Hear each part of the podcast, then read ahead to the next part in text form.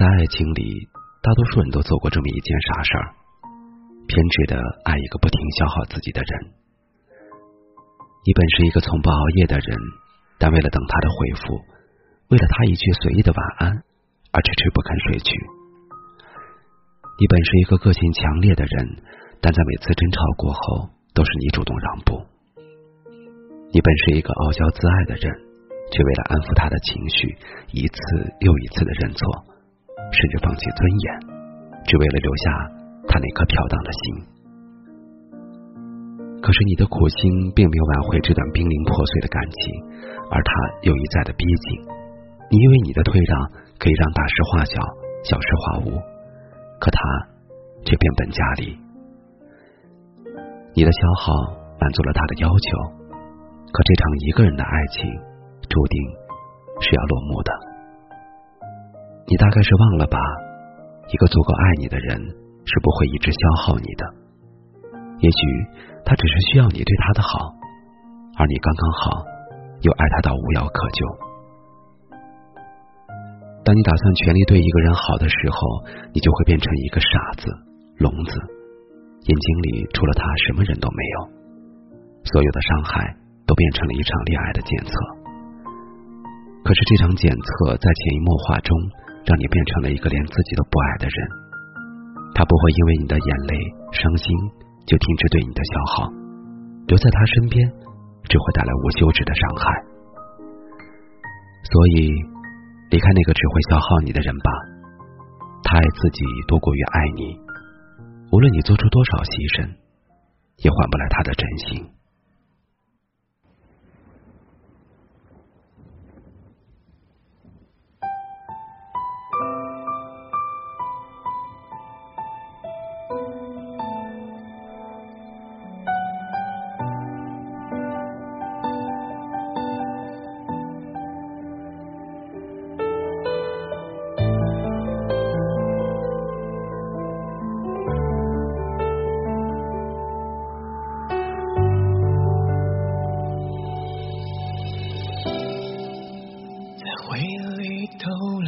圈，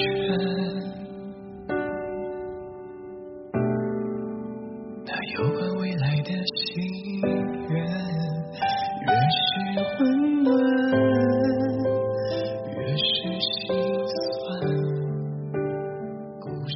好的，各位听众，今天的节目就是这样。我是陆明，祝您晚安。你离开的样子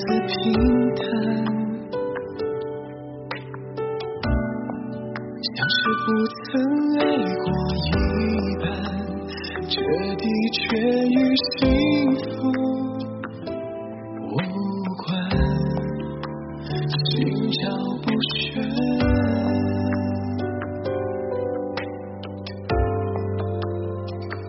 我也想试着祝你幸福多一点却无法隐瞒与生俱来的泪点不习惯同情也接受可